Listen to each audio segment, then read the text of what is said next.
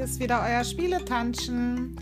Ich habe wieder eine Spielidee für euch. Das könnt ihr sowohl draußen wie auch drin machen und nennt sich Luftballonvolleyball. Dabei nehmt ihr euch einfach, wie ihr schon an könnt, einen Luftballon und blasst ihn auf. Außerdem braucht ihr zwei Stühle und eine Schnur. Dann stellt ihr die Stühle einfach so weit auseinander, wie eure Arme sind, wenn ihr sie ausbreitet und bindet das Seil dazwischen, damit ihr so eine Art Netz habt. Und nun geht's los. Auf jede Seite setzt sich jemand hin und ihr werft euch einfach den Luftballon hin und her. Dabei sollte er natürlich nicht auf den Boden fallen. Und ihr könnt zählen, wie oft er auf den Boden fällt oder es einfach nur so aus Spaß machen. So, jetzt viel Spaß dabei und teilt gern den Podcast, wenn er euch gefällt. Tschüss!